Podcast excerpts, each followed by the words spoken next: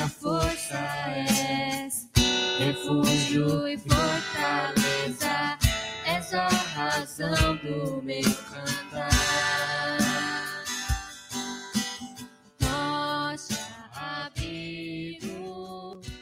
Abre sua Bíblia, por gentileza, em Gênesis capítulo 6. Ele é um texto um pouquinho diferente, assim, não é um texto que a gente costuma ler muito, mas a gente vai usar ele para a gente começar a conversar. Depois a gente vai lá para Efésios, que é onde a gente vai pensar mais, mas eu achei interessante, é um, um texto diferente, assim, ele tem algumas curiosidades. A gente vai ler do, do versículo 1 até o versículo 8.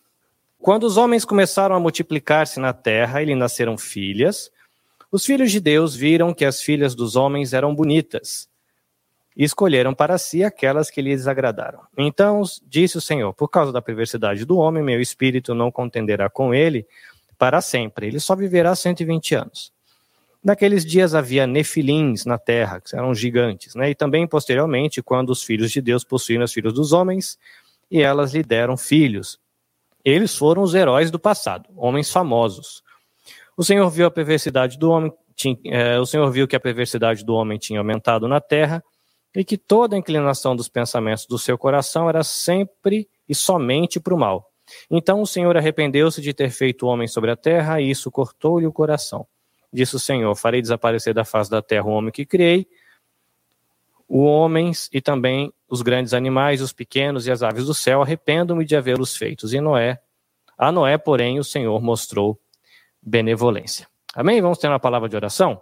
Deus, obrigado pela Bíblia em português, obrigado pelo aquecedor, tá bem gostosinho aqui, e obrigado pelos cacarecos que a gente usa para acender, para mudar, que isso ajuda a gente a entender a Bíblia mais fácil. Obrigado por todas essas coisas. Em nome de Jesus. Amém.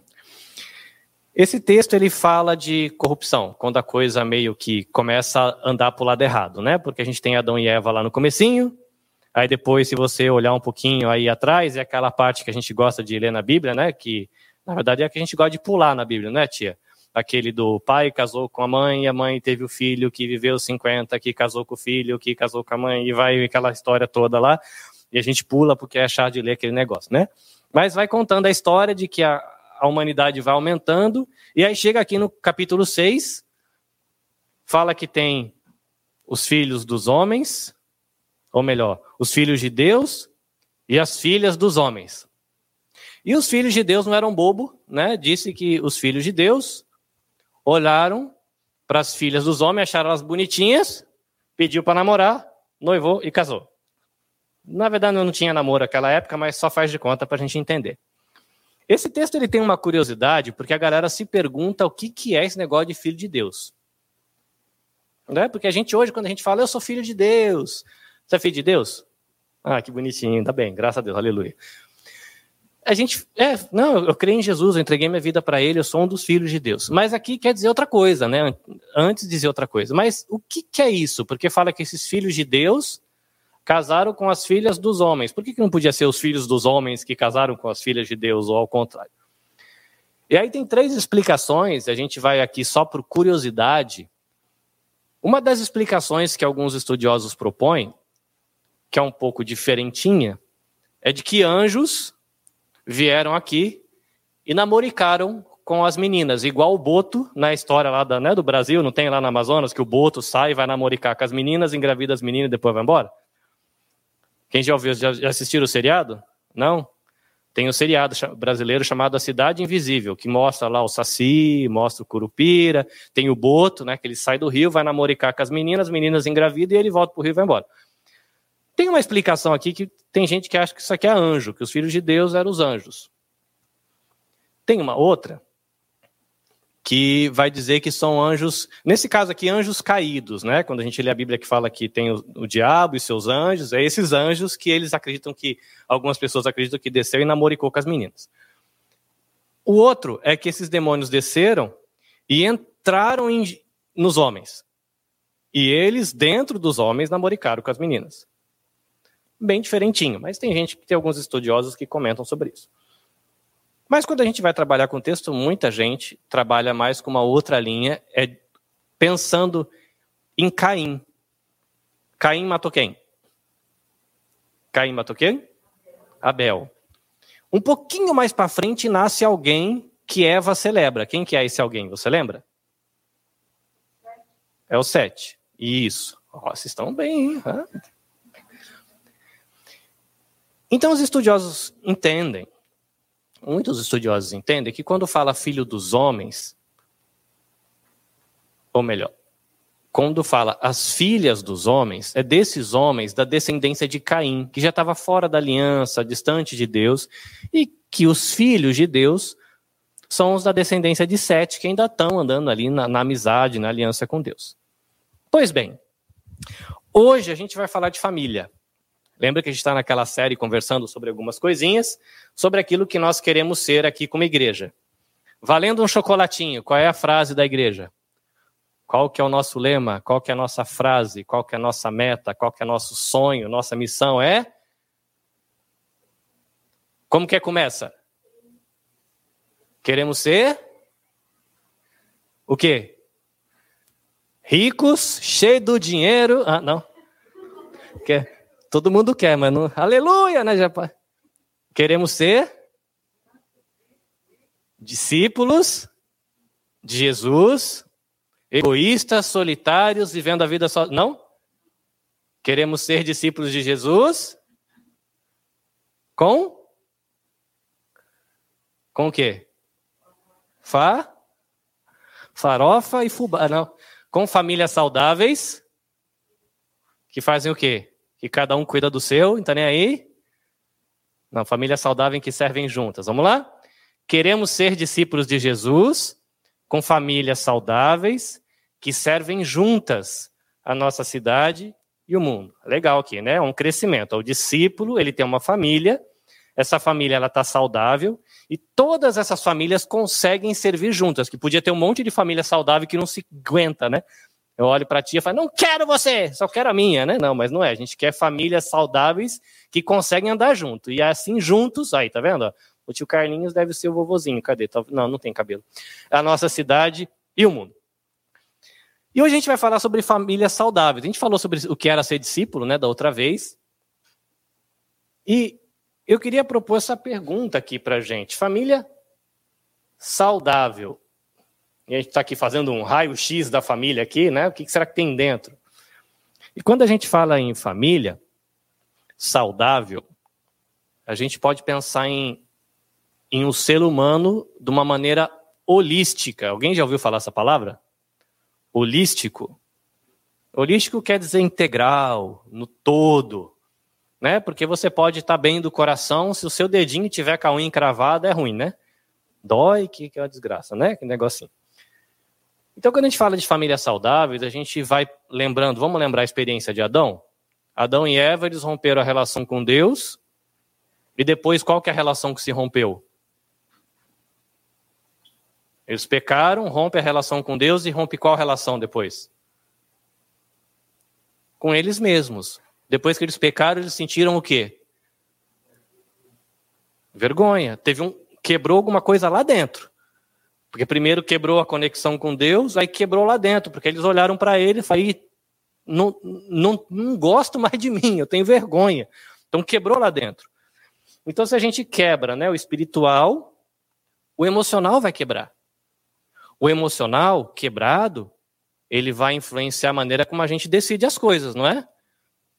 Quem já lidou, né? Eu já lidei com ansiedade, quem lida com depressão, síndrome de pânico, é fácil tomar uma decisão saudável, equilibrada, nos momentos piores da ansiedade, da depressão? Não, né? Porque a gente tem aí, não estou dizendo que quem tem depressão e tem ansiedade está tá separado de Deus, mas a gente está entendendo que se o nosso emocional não está bem, na hora de tomar decisão não é tão fácil. Aí, eu quando tive ansiedade, o meu estômago foi pro beleléu.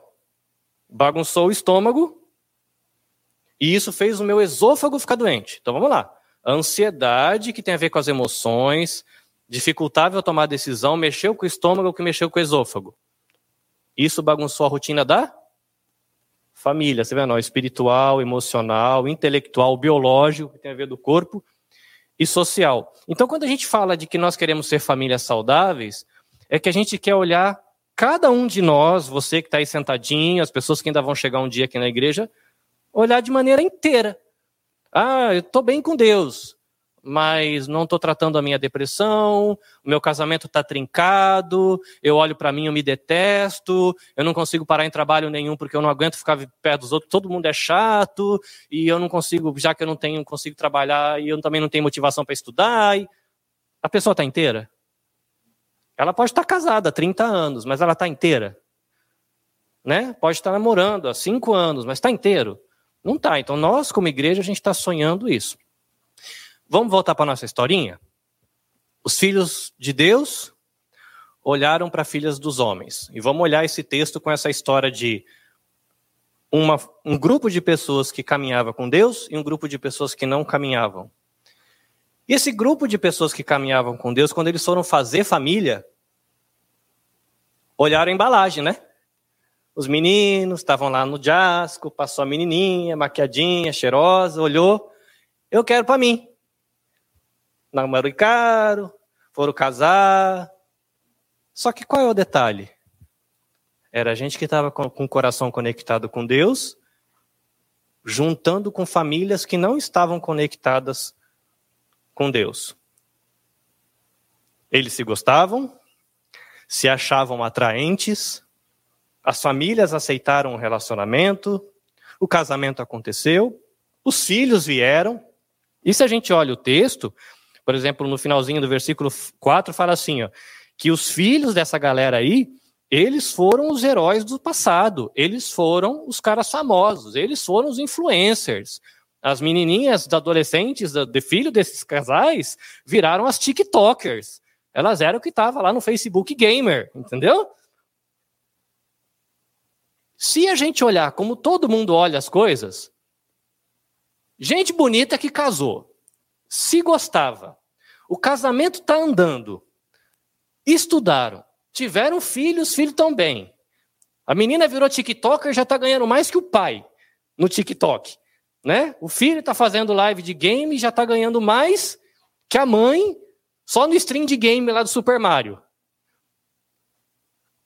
Quando a gente olha, a gente vai falar o quê? São pessoas de sucesso, não é? Nem eles aqui, ó, eles ficaram, foram os heróis do passado. O filho dessa galera aqui virou os gamers que todo mundo imitava. Virou as influencers que todo mundo imitava. Era o canal do Instagram que todas as meninas queriam seguir porque as filhas delas se vestiam bem. Sabiam fazer decoração, sabiam pôr a mesa. De repente tinha lá um tio Dani, né? Na época lá, que fazia stream de como fazer bacon assado, enfim, não sei. A gente olha e fala, tá tudo certo. Só que aí a Bíblia vai falar logo depois que Deus olhou o negócio, como é que ficou depois disso, e ele se arrependeu de ter feito a humanidade. O que faz a gente parar para pensar. Falei, peraí. Aí depende da região do Brasil, né? Mas tem lugar que fala que se você bater leite com manga vai dar ruim, né? Tem lugar que fala que se você bater leite com laranja dá ruim. Mas tem coisas que se a gente mistura, dá errado. Aos olhos de Deus. Aqui, eles foram considerados heróis os bem-sucedidos, as famílias que deram certo, e Deus olhou e falou: Isso tá ruim. Não foi para isso que eu fiz vocês, para viver desse jeito. E o nome que Deus dá para essa mistura de viver um estilo de vida misturado, que não é nem morno, nem gelado, ou melhor, nem quente, nem gelado, Deus chamou de perversidade. Eu não gostei disso aí eu vou dar um fim, porque não foi para isso que eu fiz vocês. Família, eu não criei para isso. E aqui, é, a gente está olhando lá atrás, né, a história do pessoal lá atrás, e vendo que quando você mistura as coisas, quando você passa alguns limites, né, é, mesmo aquela, aqueles estudiosos que eles consideram a possibilidade de um demônio ter entrado na galera, de que um demônio namoricou com a menina, o que eles falam é o seguinte: existem limites que a gente não pode passar. Porque quando a gente lê a narrativa bíblica, se né, esses estudiosos que consideram essa, essa história dos demônios, eles falam: olha, a gente tem Adão e Eva querendo ser Deus, e a gente tem anjo caindo querendo ser gente. O resultado de você misturar coisa que não era para misturar, ser humano não foi feito para ser Deus. E os outros seres são feitos para ser os outros seres. Tinha coisa que não era, tinha limites que não deveriam ser ultrapassados para quem olha o texto desse jeito.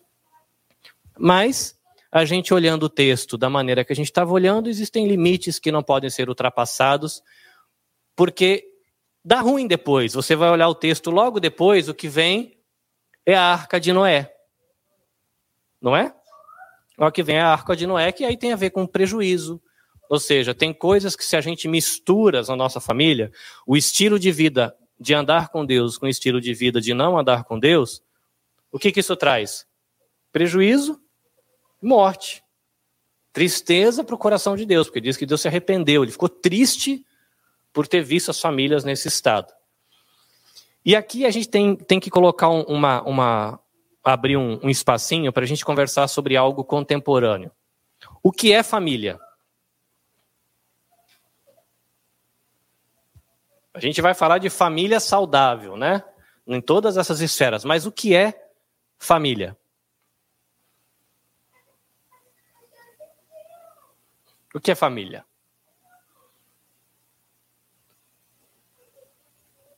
Não tem problema, mesmo que achar que está tudo errado, vai estar tá certo, porque o que vale é a resposta. O que vale, o certo é responder. Se a resposta é a gente ver depois. O que, que você acha que é família? Como é que você, alguém pergunta assim, o que é família? O que é família?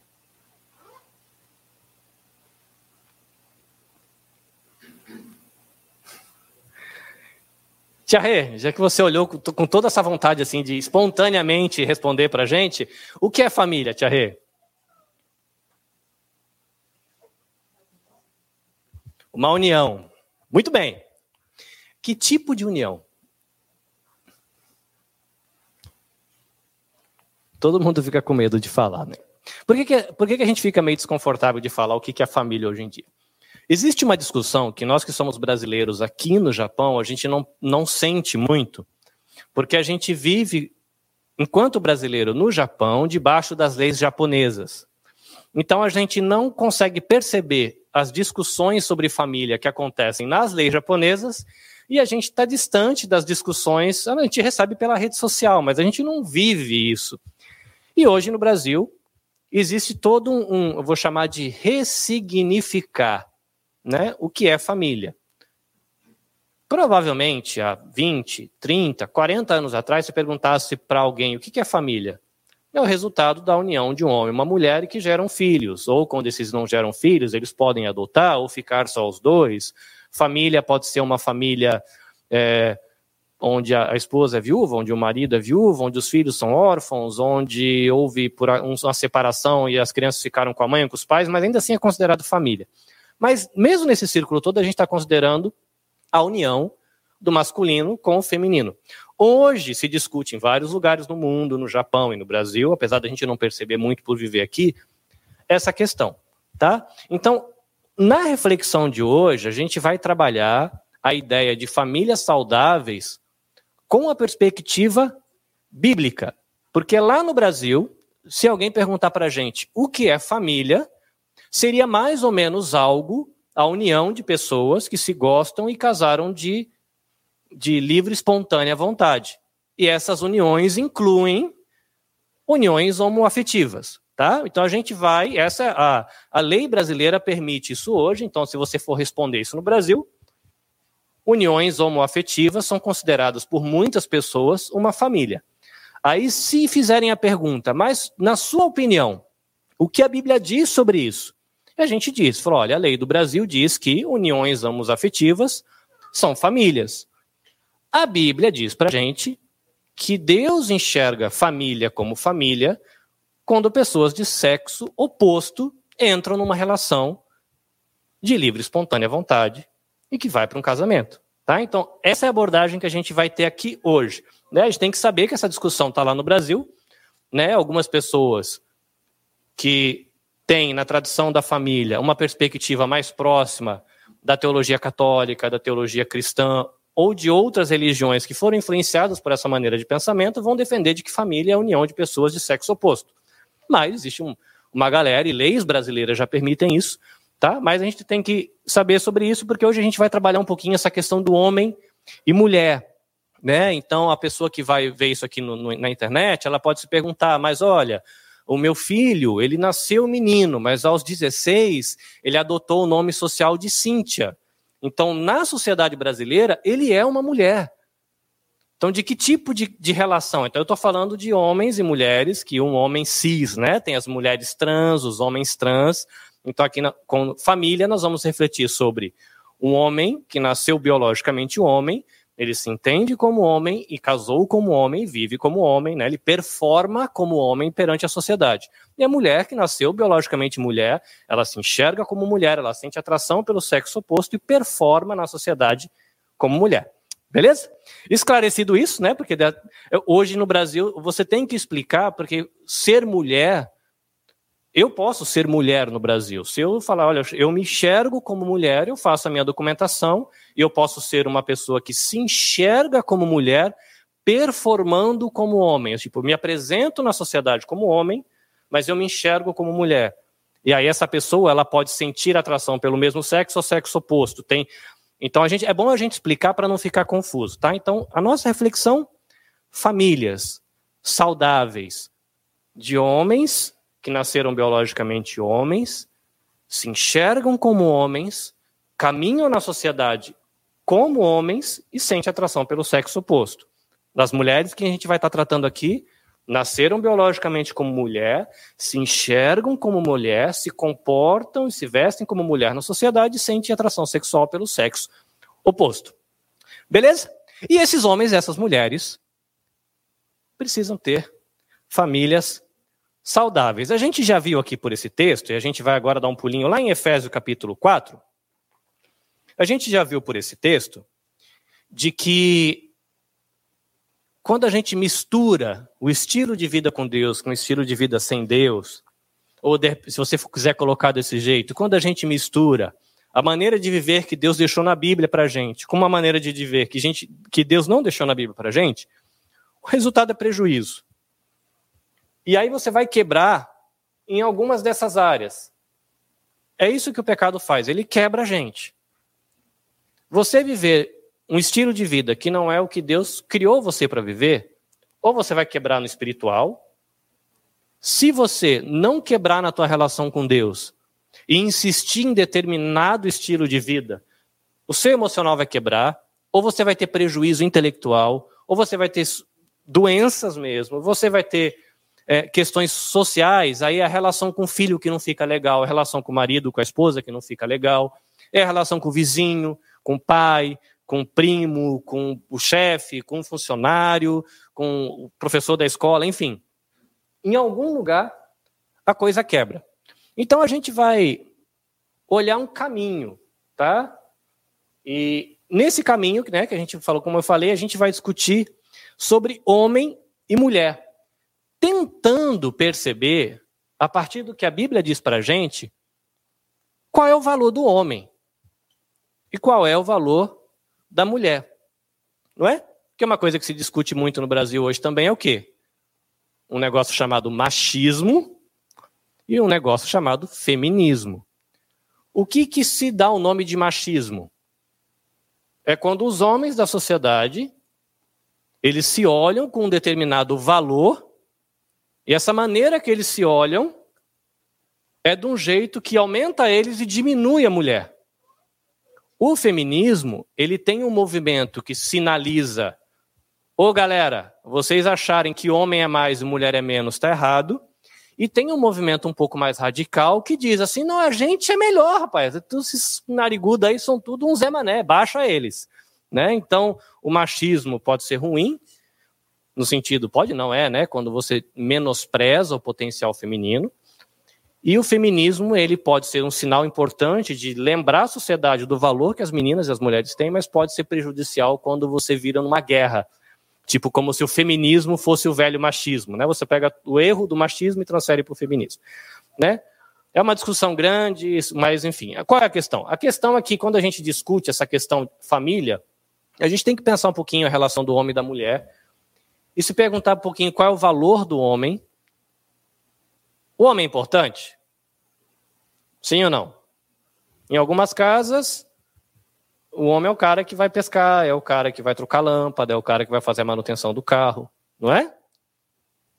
Em outras casas pode ser o homem que cozinha, o homem que lava roupa, depende da casa. E qual que é o valor da mulher? Mulher é importante?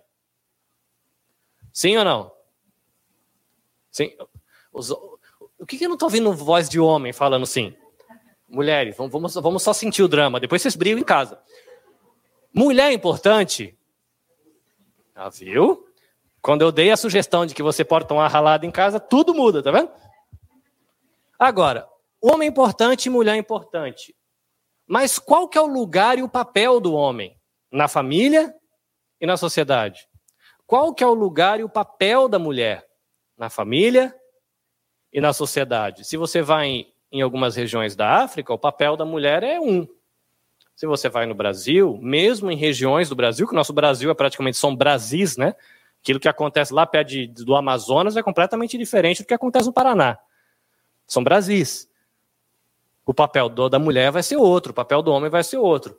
Então, a sociedade, ela pode mudar um pouquinho. Mas existem limites que a gente não pode ultrapassar. Não poderia nunca chegar ao ponto do homem achar que mulher é menos, que mulher é escrava ou do homem achar que a mulher é desnecessária, ou o contrário, a mulher achar que o homem é desnecessário, de que não precisa de um homem para fazer uma família. Né? Então são excessos, limites que se ultrapassam, e a gente viu lá na historinha de Gênesis 6, quando a gente começa a misturar, dá ruim. Mas as sociedades mudam, as gerações mudam, né? A gente tem aqui é, adolescentes, um pititiquinho, nós temos os nossos queridos que são de uma geração antes da minha, tem a minha geração, e mesmo se a gente sentar para conversar, qual é o papel e o lugar da mulher na família e na sociedade, já vai ter um pouquinho de diferença, né? Então a gente vai olhar para a Bíblia para tentar pensar qual o caminho a seguir. Então, hoje, Carlinhos, você vai dar todas as respostas que a gente pode ter sobre como ter uma família saudável? Não. Mas a gente vai apontar o caminho para você entrar nessa caminhada. Então, 2022 começou, não é o momento de começar? Legal? Não, de repente, a gente pode parar para pensar agora algumas coisas que a gente pode dar atenção no começo do ano. Então, vamos ler o primeiro texto, Efésios 3, 20. Diz assim: Aquele que é capaz de fazer infinitamente mais do que tudo o que pedimos ou pensamos, de acordo com seu poder que atua em nós, a ele seja a glória na igreja em Cristo Jesus por todas as gerações e para todos sempre. Amém. Amém? Tudo que a gente vai conversar a partir de agora vai se apoiar nisso. Na expectativa, na esperança de que Deus é aquele que tem o poder que opera em nós. Porque gente boa se eu e você dependemos da nossa força e das nossas boas decisões para ter uma família que preste, a gente está enrascado. A gente vai olhar os caminhos que a Bíblia apontam em algumas coisas da vida da família, mas apoie a sua confiança no poder de Deus de trabalhar na sua vida, porque ou você vai desanimar de começar ou vai desanimar no caminho, porque ninguém consegue se consertar a si mesmo. A gente crê num Deus que transforma a gente de dentro para fora. Você ouvir e tentar empurrar isso para dentro não vai funcionar. A gente não vai funcionar assim, tá bom? Então, o outro texto que a gente vai ler, já que a gente já sabe que esse é o nosso apoio, de que, seja lá o que a Bíblia falar para a gente hoje, a nossa expectativa é de que Deus trabalhe na gente, Efésios 4, do 17 ao 24, tá bom? Uh, vamos lá. Assim eu lhes digo, e no Senhor insisto, que não vivam mais como os gentios, que vivem na inutilidade dos seus pensamentos. Eles estão obscurecidos o entendimento e separados da vida de Deus por causa da ignorância em que estão, devido ao endurecimento do seu coração. Tendo perdido toda a sensibilidade, eles se entregam à depravação, cometendo com avidez toda espécie de impureza. Todavia, não foi isso que vocês aprenderam em Cristo de fato, vocês ouviram falar dele e nele foram ensinados de acordo com a verdade que está em Jesus. Quanto à antiga maneira de viver, vocês foram ensinados a despir-se do velho homem, é, que se corrompe com os desejos enganosos, e a serem renovados na maneira de pensar, e a revestir-se do novo homem, criado para ser semelhante a Deus em justiça, em santidade, provenientes da verdade. Por que isso é interessante? Porque, então, vamos lá. Famílias saudáveis, a gente tem que depender do Deus que vai operar na gente e saber de que Deus ele vai estar trabalhando no algo, em coisas que é difícil para a gente lidar, nós mesmos. A tradição da nossa família, as nossas experiências pessoais, coisas que têm a ver com o nosso velho jeito de pensar. Se você sempre escovou. Quer ver um negócio? Todo mundo cruza o braço agora. Isso. Olhe bem a mão que está por fora. Você vai descruzar e você está proibido de cruzar igual. Tira a mão, cruza ao contrário. Vamos, gente. Você tem que cruzar o braço, mas você não pode cruzar do jeito que você cruza sempre. É fácil? É errado fazer o contrário, por acaso? É errado escovar o dente com a mão esquerda? comer o pão começando pela, pela, pelo começo ou pelo fim, depende, cada um acha que o fim é o começo, quando vai comer o pão francês, né? Tem gente que come pela parte fechadinha, tem gente que só começa pela, pela tem gente que começa pelo meio. Se no cruzar o braço, que é um negócio fácil, já é difícil, imaginem coisas tipo, como é que eu respondo quando eu tô com raiva? Como é que eu trato o outro quando eu tô com muita raiva? Como é que eu converso quando eu não quero conversar? Se cruzar o braço, que é uma coisa tão boba e faz parte da gente, é difícil quando alguém fala para fazer o contrário, a gente não sabe por onde começa, né, para colocar a mão. Por onde a gente começa para dialogar com o outro? Para onde a gente começa para pedir perdão para o outro? Por onde? Isso tudo foi construído na experiência que você teve com seus avós, com seus pais, com seus tios, com seu bullying na escola, com a maneira, as coisas que você viveu no seu casamento, do jeito que você é. E Deus vai mexer aí. Então é importante a gente ver esse texto que é você vai ter que se colocar à disposição e confiar em Deus. Porque se toda vez que você cruzar o braço, Deus fala, põe ao contrário. Chega uma hora que você fala, pô, Deus, parou, né? Não quero mais brincar disso. Cansei. Cansa a cabeça ficar tentando. Chega hoje em casa, tenta escovar o dente com a mão esquerda, se você for destro. Você vai acertar o, a escova de dente até dentro do olho. E você não vai conseguir acertar o dente lá do fundo. E chega uma hora que você tenta, você brinca três, quatro vezes, na hora que machucar a gengiva, você fala, Deus, parei. Não vou brincar mais disso. Escova com a mão direita e o braço eu vou cruzar do jeito que eu sempre cruzei. E se o Senhor quiser, me leva para o céu assim. Porque é isso que a gente faz com Deus com outras coisas, mais sérias do que o lado que você escova o dente. Porque o dia que você trincar o dedo e engessar tudo, você vai aprender a escovar com o outro lado. Mas é importante você saber que é difícil. E a gente não vai ter energia para ficar mudando a gente. A gente precisa de Deus e saber de que Ele vai começar a mexer na cabecinha, no coração da gente e que isso vai dar trabalho. Né? Então vai ser uma mudança. Uh, deixa eu ver o que tem aqui. Não. Vamos lá. O próximo texto, 5, 22 até 6, 1 a 4. E aqui é legal porque é um texto que dá mó treta. Treta mas não vai dar treta, não. A gente vai fazer bem tranquilo, tá bom? 5,22. Deveres conjugais. Os maridos devem lavar louça, lavar o prato, passar pano e as mulheres assistir novela depois da janta. Tá certo? Assim diz a palavra do. Não, mas seria legal também, né? Falei. Né? Muito bem. Esse é o texto que, que na sociedade hoje é um dos textos que a galera mais detesta, porque inclusive a igreja cristã na história do mundo fez muita besteira aplicando esse texto errado na vida das famílias, tá bom? Mulheres, sujeite-se cada uma ao seu marido como ao Senhor, pois o marido é o cabeça da mulher, como também Cristo é o cabeça da igreja, que é o seu corpo, do qual ele é o Salvador. Assim como a igreja está sujeita a Cristo, também as mulheres estejam em tudo sujeitas aos seus maridos. Eu não vou entrar aqui no mérito de dizer exatamente qual é o papel da mulher nessa relação. Lembra que eu falei que a gente vai apontar um caminho? Comece o ano de 2022 pensando nisso, de que homens e mulheres têm papéis importantes dentro de casa. Carlinhos, mas eu não sei todos os papéis que eu tenho que ter dentro da casa. Um que a gente pode dar aqui, uma dica para comer, homem, não seja um banana, né? Quem quer estar tá quem, quem quer tá casado com, com um homem banana? Alguém quer? Quer? Pô, marido, a gente precisa resolver aquele negócio lá. Ah, tá. A gente vai resolver? Vai.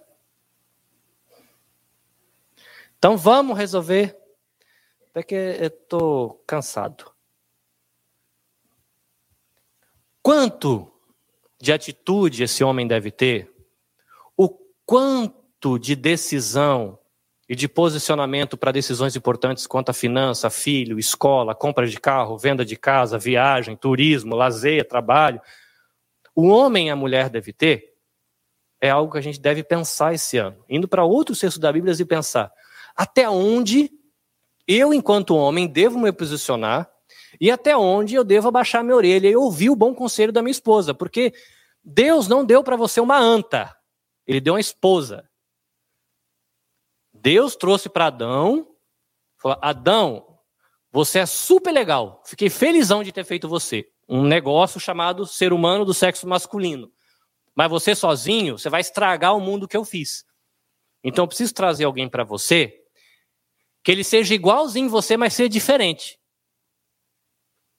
É ser humano igual, mas é uma outra coisa, é um ser humano do sexo feminino, que vai ter qualidades diferentes da sua e vai lhe completar. Então, na história da igreja, qual que é o problema? É que a gente trabalhou muito com esse texto, entendendo que a mulher é menos. A Bíblia não diz que a mulher é menos. A Bíblia só diz que a mulher é diferente. Agora, na época, hoje, né, mulheres trabalham às vezes na fábrica fazendo o mesmo serviço que o homem, correto?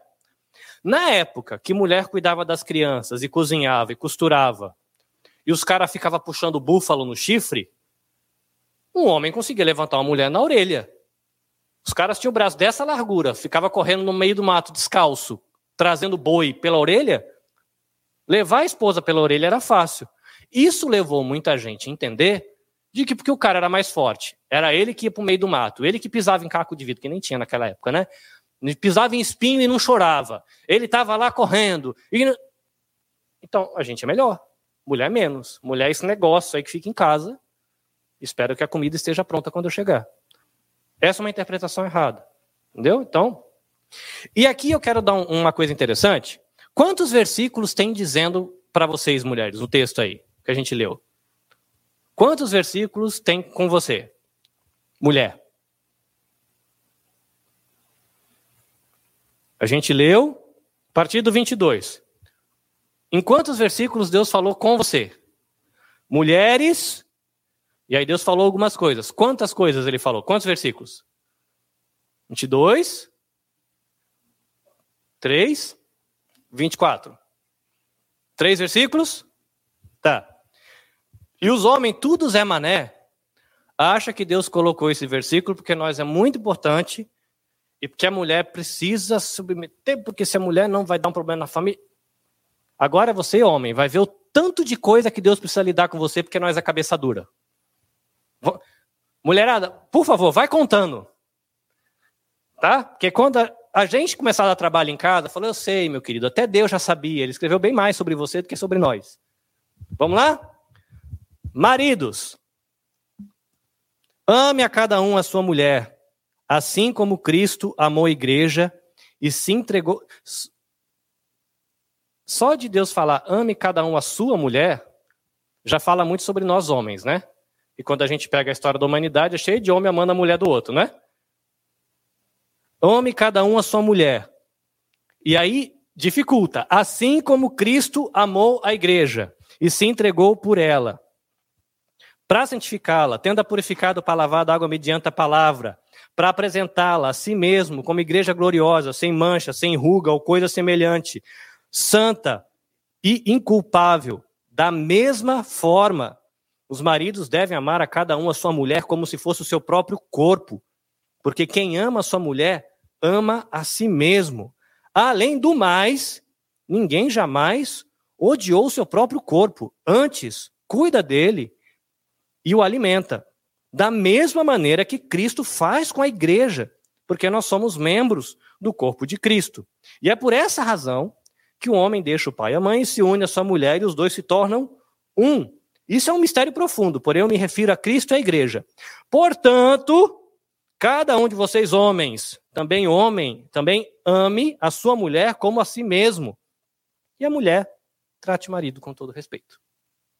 Com quem Deus precisou insistir mais para esse negócio chamado família funcionar? Com quem? Com o homem. E quem foi que bagunçou a vida da mulherada, humilhou, pratica feminicídio, violência doméstica durante todo esse tempo? São as mulheres? A gente vê lá Instituto Mario do Penho, para salvar os homens das mulheres que desce o, o cacetete na orelha dos homens. É isso que a gente vê? Por que, que a gente tem tanto problema na sociedade? Porque nós, homens, entendemos em algum momento de que mulheres são menos que a gente. Aqui, ó. Essa resposta a gente está dando errado. Qual que é o valor da mulher? Qual que é o valor do homem? Qual que é o papel do homem? Qual que é o papel da mulher? E por que é bom você entrar o seu ano pensando nisso? Dependendo de como você se enxerga como homem, como você se enxerga como mulher, dependendo como você enxerga o seu cônjuge e qual o papel e o valor que ele tem, é isso que você vai comunicar para a geração que está nascendo na sua casa.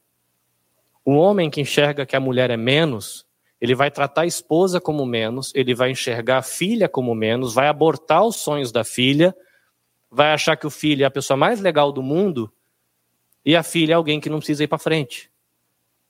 Por outro lado, a mãe que acha que a mulher é tudo, pode começar a pegar pesado com o filho desde pequeno, porque sabe que filho pequeno é homem grande depois e vai dar trabalho. Então já sofre agora que já ajuda. E a gente começa a quebrar a família de dentro para fora. Aí depois a gente vai para a sociedade. O cara que é estúpido com a esposa e com a filha dentro de casa, acha que ele vai ser bom patrão? Vai ser bom chefe? Vai ser bom professor? A esposa que tem uma relação difícil com o sexo masculino, ela vai lidar bem com os alunos do sexo masculino, ela vai lidar bem com o gerente dela ou com o funcionário dela. Não vai. E aí vê como esse caminho é importante. Que para a gente começar essa caminhada em 2022 buscando sermos famílias saudáveis, a gente vai precisar pensar o valor que a gente tem. E aí a gente vai para os pais e os filhos, porque aí se você começa a se entender como homem, como mulher, entender o seu papel, aprender a respeitar, ele vai dizer: Filhos, tá vendo? Como a mãe tem uma relação de respeito com seu pai, seu pai tem uma relação de respeito com a sua mãe, eles entendem o valor que eles têm, como eles podem contribuir para o bem da família e da sociedade. Então, filho, obedeçam seus pais no Senhor, porque isso é o correto, isso é o justo. Honra o teu pai e a sua mãe. Este é o primeiro mandamento com promessa, para que tudo te corra bem e tenha vida longa na terra. Uma coisa ruim que a gente tem é chegar nos 40 anos e ter que falar para nossa mãe que ela tinha razão, não é? Ô troço ruim. Falei, é mãe, você estava certo. Ô pai, você estava certo. Bem que você falou. Falei, agora já foi, né? A gente fez um monte de coisa errada, tomou na cabeça um monte de vezes durante a vida, porque a gente aqui, ó, para ter vida longa e para tudo de bem, respeite seu pai e sua mãe. Por outro lado, a gente não deve ficar enchendo as paciências do filho. Pais, não irritem seus filhos. Criem eles na instrução e no conselho do Senhor, que também dá trabalho, porque essas criancinhas vão precisar ter a cultura e a mente de Deus colocada dentro do coração deles. Enfim, entrar por esse caminho e encarar essa caminhada é o que trará cura em transformação em nossas vidas pessoais, nos nossos casamentos e na nossa família. Por outro lado, você ficar na beira desse caminho, acenando, dando tchauzinho para quem está seguindo esse caminho, pode até te deixar inspirado. Esse rapaz, esse pessoal da igreja era tão bom, tão gostoso ver o que Deus está fazendo na vida desse povo. Vai lá, gente, vai lá. Vai lá, tio Celso. Vai lá, tio Sandro. vai bater. Você fica inspirado de ver o que Deus está fazendo na vida dos outros. Mas se você não deixar Deus começar a fazer na sua, o resultado disso vai ser prejuízo e morte. Não venha para a igreja para ficar dando tchauzinho para a galera na caminhada deles com Cristo. Ande você com Cristo e deixe Deus caminhar com você. Deixe Deus transformar você. Fácil? Não. Vai cansar? Vai. Vai dar cãibra? Vai. Vai ter amiguinho da igreja que vai deixar lixo no caminho, na caminhada? Vai. Às vezes você vai escolher a botinha errada para fazer a trilha? Vai. Você vai esquecer de levar água na trilha? Vai. Mas toda a glória a Deus por seu grandioso poder que atua em nós e é capaz de realizar infinitamente mais do que poderíamos pedir ou até imaginar. E a esse Deus que pode fazer isso na nossa família em 2022, a Ele seja a glória em Cristo Jesus por todas as gerações e para todos sempre. Amém? Amém.